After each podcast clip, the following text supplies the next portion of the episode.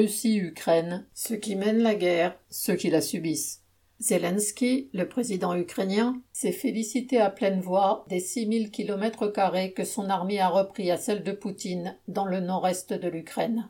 Et il peut remercier le camp occidental pour l'envoi massif d'un armement moderne dont le rôle a de toute évidence été décisif dans cette progression du front ukrainien. Les troupes russes ont donc évacué Izium et les abords de Kharkiv, une ville de plus d'un million d'habitants qu'elles encerclaient de fait. Cela étant, le Kremlin, qui a rameuté des renforts, ne peut pas rester sur un recul. Cela d'autant plus que, même si c'est très limité à l'échelle de la Russie, des élus municipaux de Moscou et de Saint-Pétersbourg viennent de lancer une pétition réclamant la démission de Poutine. Mettre en cause ce dernier dans son entre guillemets, opération militaire spéciale, avec son coût humain et matériel monstrueux, est risqué pour ceux qui ont pris cette initiative. Mais du moins on le suppose, ils ont pensé qu'il était possible d'agir ainsi parce qu'ils savaient se faire l'écho d'un refus réel d'une guerre qui ne dit pas son nom.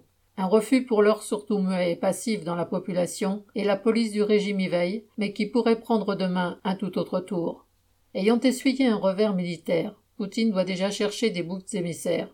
Plus encore, il doit chercher de la chair fraîche à envoyer tuer et se faire tuer, dans les tranchées du Donbass, les avant-postes de Kherson ou dans les tanks sillonnant les champs au nord de la Crimée. Et en juger par l'intensification des bombardements sur Kharkiv et ses alentours, une chose est sûre, la guerre ne va pas se terminer de sitôt. Car à l'approche de l'hiver, qui gèlera les mouvements de troupes, chaque camp va vouloir avancer ses positions pour les mois à venir, quoi qu'il en coûte en termes humains et matériels.